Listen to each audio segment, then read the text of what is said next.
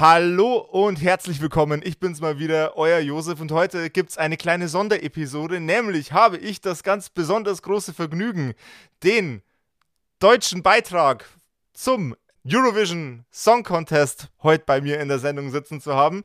Ihr, ihr, kennt ihn, ihr liebt ihn, er war auch schon mal da, der liebe Chris Harms von Lord of the Lost. Ey! Ihr kennt ihn, ihr liebt ihn, von, einige von euch hassen ihn. Und hier ist er, aus St. Pauli. wer, würde, wer würde denn freiwillig zugeben, dich zu hassen, Chris? Ah, ach, in der Anonymität des Internets funktioniert das auch wunderbar. Das hatten wir ja schon, das Thema. Stimmt, das hatten wir schon mal. Und einige Leute, einige Leute machen das auch ganz, ganz gläsern. Also ich habe neulich eine ganz lustige Sache, um da ganz quer einzusteigen gleich. Da hat neulich wieder jemand so einen, so einen Hasskommentar losgelassen, der war so, so völlig bescheuert. Und dachte ich, um demjenigen zu zeigen, wie, was da gerade aus seinem Mund gekommen ist, bin ich auf das Facebook-Profil von dem gegangen, habe mir sein Profilfoto genommen, habe mit so einer App so eine Sprechblase erstellt, seinen Hasskommentar da reingepackt und habe das als Foto dann unter seinen Post gepackt. Äh, diesen Spiegel, den ich ihm vorhielt, hat er nicht verstanden. Er hat dann äh, eine Anzeige versucht wegen Rechte am eigenen Bild und leck mich am Arsch. Ich dachte, ey, eigentlich doch mal eine ganz schöne, von wegen so, ey, guck, guck mal, das hast du gerade gemacht. Was ist denn los mit dir? Ähm, naja, egal. Auf jeden Fall, jetzt habe ich, glaube ich, eine Anzeige oder sowas, auch okay. Also, das ist, das ist wahrscheinlich die, die witzigste Anzeige, die ich, von der ich dieses Jahr gehört habe. Ja, damit wird, damit wird er auch nicht durchkommen, weil ich habe ja, er, sagt dann, er wollte mich dann auch noch auf Beleidigung, weil ich so, du hast mich doch gerade beleidigt. Ich habe doch dir, ich habe dich gerade zitiert und äh, dich in dein Bild eingebaut. Ich weiß, es ist, dann darfst du nicht machen, Recht am eigenen Bild und so. Aber egal. Ja, gut, ich freue mich drauf. Der Prozess wird spannend. Der Prozess wird spannend. Was hoffentlich noch viel spannender wird, wird äh, eure Teilnahme am ESC. Ähm, mir sind, mir sind so ein, zwei Dinge aufgefallen. Zum einen fand ich euer Bühnenoutfit beim, äh, beim Vorentscheid und jetzt auch im Promomaterial ähm, hat doch auch durchaus ein bisschen ähm, eine Divergenz zu dem, was ihr normalerweise auf der Bühne tragt. Auf der Bühne seid ihr meist sehr schwarz-weiß unterwegs äh, und jetzt geht's voll ins Blutrot, glamourös, Glitter. Ähm, wie kamst du der Entscheidung, das Ganze, ähm, die Bühnenpräsenz in diese Richtung zu ändern für den ESC? Oder ist es, ist es eine übergeordnete Entscheidung? Es ist eine übergeordnete Entscheidung. Unser Album Blood and Glitter, ähm, was Ende letzten Jahres kam, die Fotos dazu haben wir schon und das Blood and Glitter Video im Mai 2022 mhm. gedreht und das optische Konzept und die Klamotten anfertigen lassen. Das ging ja alles schon los Ende 2021. Das heißt, es ist ja nicht etwas, was wir für den ESC gemacht haben, sondern wir sind ja große Freunde von Konzeptalben. Wir haben immer ein bestimmtes Konzept und dazu auch ein visuelles Konzept, wobei natürlich die Grundfarbe der visuellen Konzepte eher sich im Bereich äh, Schwarz oder Anthrazit und Grau irgendwo befand und mit hier und da mal ein bisschen Silber und Glitzer und so. Aber wenn du ein Album machst, das and Glitter heißt, ist natürlich ähm, Rot und Silber oder Rot und Gold in dem Fall, das fand ich noch schön, noch kitschiger, noch, noch schwerer irgendwie von der Optik, ähm, ist ja quasi ein Muss. Und ich glaube tatsächlich, dass wir deshalb für den ESC auf einmal interessant waren, weil zum einen ist es so, dass musikalisch der ESC die letzten Jahre gesagt hat, ey, Heavy Musik trauen wir uns nicht, wir möchten lieber Pop schicken. Jetzt haben sie sich musikalisch aufgemacht für dieses Jahr und wir passen jetzt aber auch auf einmal gut rein. Und ich kann das total verstehen. Bei unserem letzten Album Judas, alles in schwarz mit diesen schwarzen Sklera-Kontaktlinsen, wo die Augen ganz komplett schwarz sind. Und mit diesem umgedrehten Kreuz, was bisschen aussieht wie dieses J für Judas auf der Stirn. Das ist wenig ESC-Material. Obwohl das Album Judas jetzt nicht unbedingt härter oder düsterer ist als Blood and Glitter.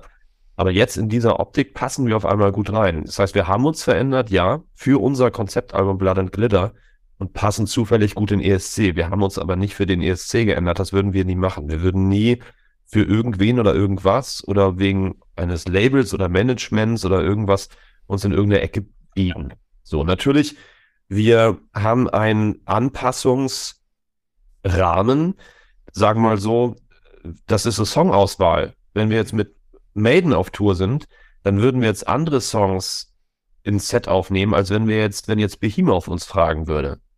So, also da müssten wir dann bei Behemoth wahrscheinlich alles spielen, was möglichst hart ist und mit möglichst viel Growling. Und davon haben wir auch eine Menge Songs. Bei Iron Maiden holst du dann eher die Sachen raus, die melodiöser sind und hymnische Refrains hat und so weiter. Das ist eine Form der Anpassung. Ähm, das machen wir gerne, weil das hat nur was mit Songauswahl zu tun, aber würden uns nie irgendeinem Konzept von jemand anders unterwerfen, um reinzupassen. Sorry für die lange Antwort. Äh, ich, ich, ich, mag, ich mag deine langen Antworten. Die fand ich beim letzten Mal schon super. Ähm, viel reden, ne? ich muss mal ganz kurz, nicht, dass ich hier so einem Saal klinge, ich muss mal kurz die Nase putzen. Jawohl. Warte mal, Schnittmarker. Ja, Moment, nee, weil das kommt mit rein. Für die Leute, die auf diese ASMR-Geschichten stehen, Chris Harms putzt sich die Nase. So. Das, ist, das wird äh, nochmal extrahiert und als äh, separates Sonderepisoden-Podcast-Segment hochgeladen. Chris ha da, genau, das, das neue TikTok. Chris Harms putzt sich die Nase. okay. Ähm, ich versuche mich wieder zusammenzureißen und dann springen wir wieder zurück in die, ähm, in die eigentlichen Fragen. Ihr seid ja da jetzt in einem Pool aus verschiedensten Genres. Gibt es aktuell einen, einen Angstgegner für euch? Es ist so eine richtige Fußballfrage, ne? Gibt es gibt's, gibt's auf dem Feld einen Angstgegner? Aber ehrlich, ich, ich kenne mich mit Fußball nicht gut genug aus, um das jetzt als Fußballfrage identifizieren zu können, aber ich habe jetzt was gelernt. Das ist eine Fußballfrage. Alles klar. Dann, was wäre jetzt die Fußballantwort? Kannst du mir was vorgeben? Also die, die, die klassische äh, die klassische Antwort wäre ähm, wahrscheinlich sowas in die Richtung wie, hey, äh, alle anderen Artists, alle anderen äh, Vereine auf dem Feld äh, sind natürlich respektable, ähm, respektable Gegner. Ähm, aber Punkt, Punkt, Punkt und jetzt bitte hier den äh, eigentlichen Angstgegner einfügen. Alles klar. Ähm, nee, also es gibt tatsächlich jetzt keine Angstgegner insofern dadurch, dass wir uns versuchen, da gar keine Angst zu machen. Also weniger, mhm. weniger diesen Druck zuzulassen von außen, dieses, ey, Deutschland wird doch eh letzter, bla bla bla. Und dann alle hacken dann darauf rum und äh, Kommentarspalten auf Facebook überschlagen sich dann vor dem sich selbst aufgeilen an, an dieser, dieser deutschen Meckerkultur. Äh, und zum anderen ist es auch so, dass der Gedanke des Siegens bei einem Musikwettbewerb mir sehr, sehr schwer fällt. Also ich muss da immer wieder Mareike Amado aus der Mini-Playback-Show zitieren damals. Wir sind alle Sieger, auch wenn einer nur gewinnen kann. Ja. So, also das heißt, so sehe seh ich das. Also ähm, alle, die dort sind, und das meine ich wirklich ganz, ganz ernst, auch wenn es jetzt eine Fußballantwort ist, alle, die dort sind, sind dort nicht ohne Grund. Sondern da muss ein langer Weg vorher passiert sein, um da hinzukommen. Und ähm, wir stehen in den Vorumfragen gar nicht mal so schlecht da, aber es gibt durchaus ein, eindeutige Favoriten und ich würde auch fast meinen Arsch drauf verwetten, dass es dieses Jahr Schweden oder Finnland machen. Mhm. Weil das sind wirklich Beiträge, die weit, also extrem stark favorisiert werden und wo ich es auch verstehe. Ich finde die wirklich sehr gut. Schweden ist wieder Lorraine oder Loreen, ich weiß gar nicht, wie man sie ausspricht.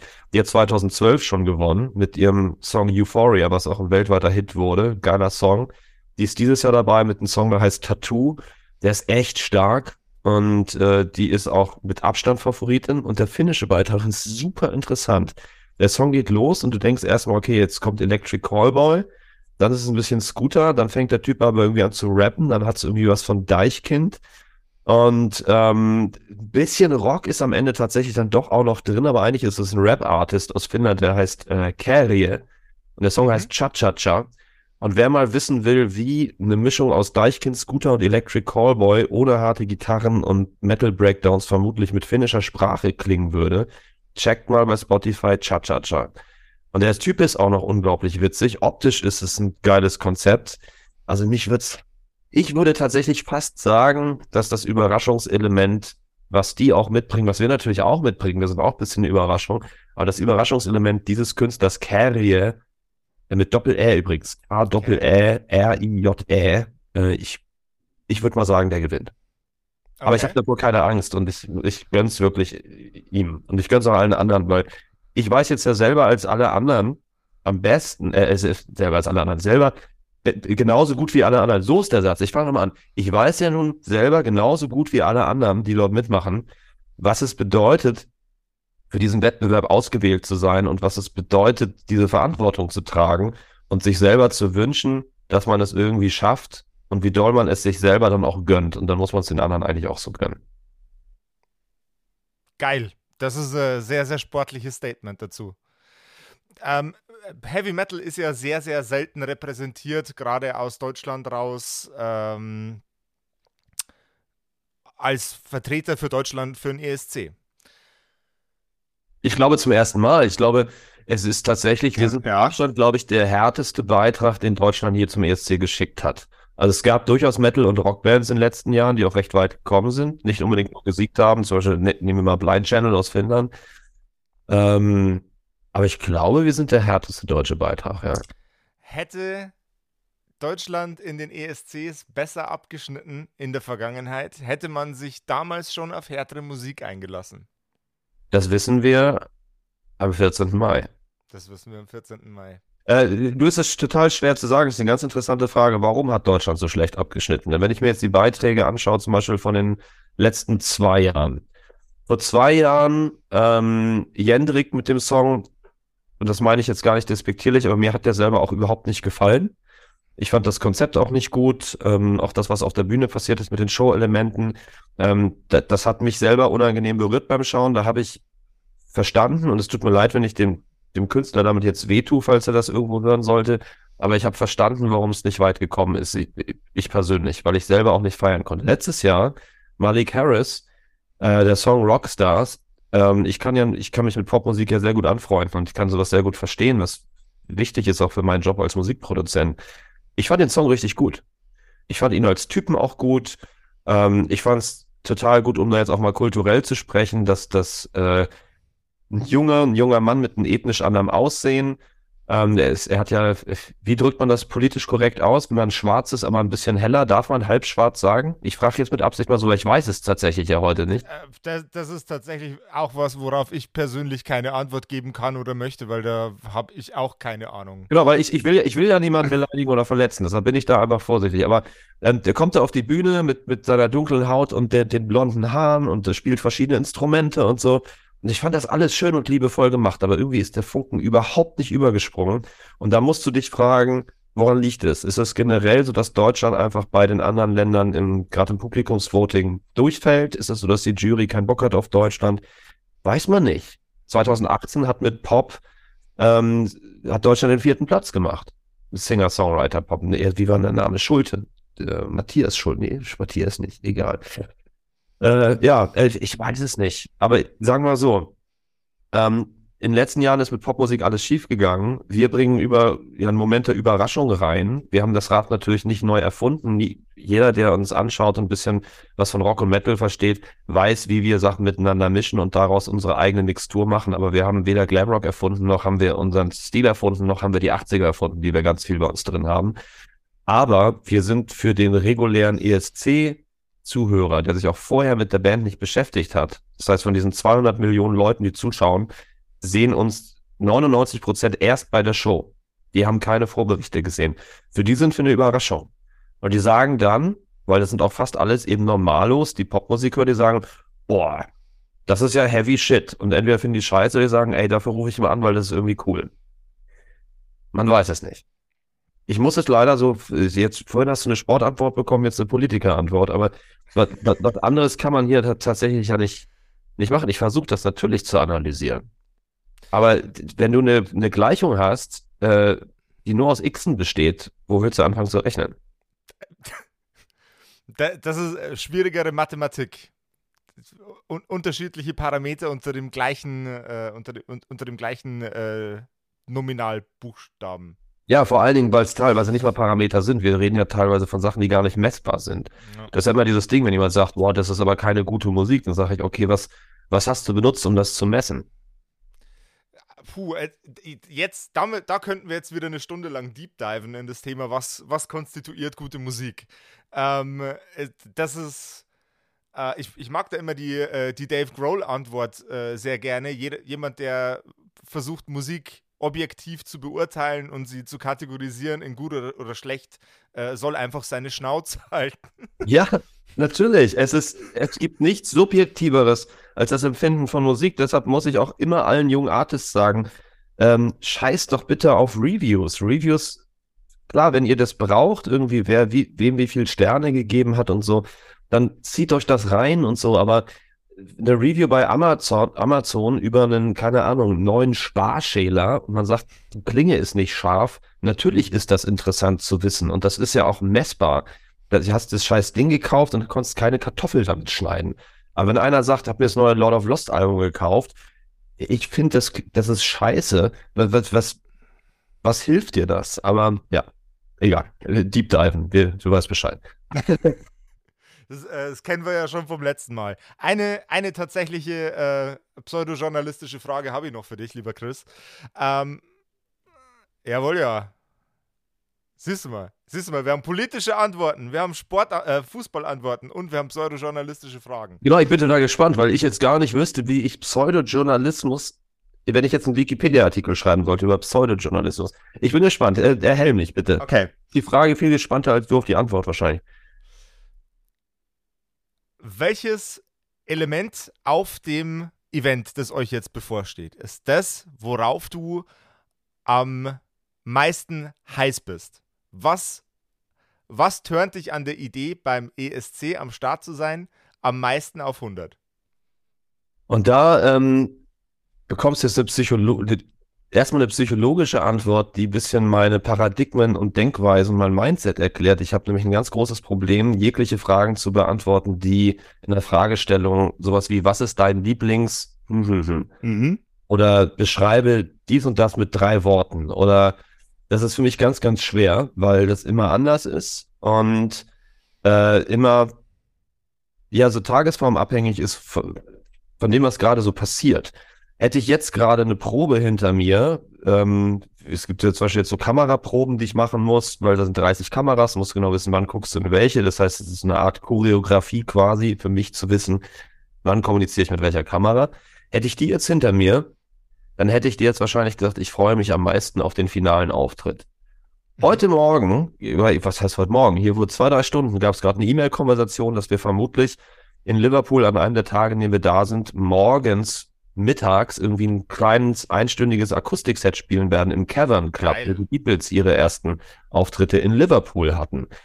Und deshalb muss ich dir jetzt gerade sagen, jetzt freue ich mich gerade darauf am meisten, weil das gerade aktuell für mich ist. Und ich denke, es ist generell schon ein schöner Zufall, dass 1960 die Beatles nach Hamburg kamen, nach Hamburg St. Pauli, wo wir herkommen, um hier drei Jahre lang 281 Konzerte zu spielen, bevor sie ihre Weltkarriere gestartet haben, uns einen Teil dessen gebracht haben, was heute Rock und Metal geworden ist. Das war eine Grundzutat, Beat Music. Und wir jetzt ein ganz klein bisschen davon nach Liverpool zurücktragen dürfen. Und wenn wir dann auch noch als St. Paulianer im Cavern Club spielen dürfen, dann ist das ein Highlight. Hat mit dem ESC gar nichts zu tun, ist eine sogenannte Presse-Nebenveranstaltung. Aber darauf freue ich mich jetzt in diesem Moment gerade am meisten.